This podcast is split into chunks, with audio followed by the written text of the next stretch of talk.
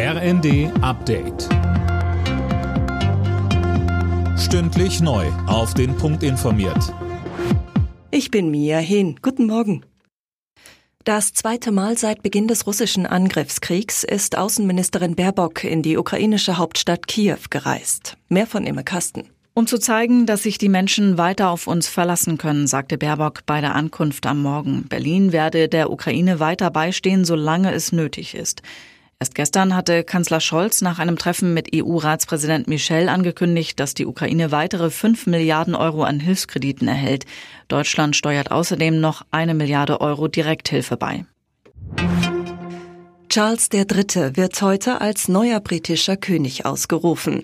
Um 11 Uhr unserer Zeit soll die Zeremonie im St. James Palast in London beginnen. Nachdem die Krone durch den Tod seiner Mutter Elisabeth II. an ihn übergegangen war, hielt Charles gestern seine erste Rede an das britische Volk. Er sagte, Wo immer Sie auch leben mögen, im Vereinigten Königreich oder in anderen Gebieten der Welt, und egal welche Herkunft oder welchen Glauben Sie haben, ich werde mich bemühen, Ihnen mit Loyalität, Respekt und Liebe zu dienen, wie ich das bisher auch getan habe in meinem Leben. Der Städte- und Gemeindebund warnte in der Welt am Sonntag vor flächendeckenden Stromausfällen im Winter. Vor allem die wegen der Gaskrise angeschafften Heizlüfter könnten demnach das Stromnetz überlasten.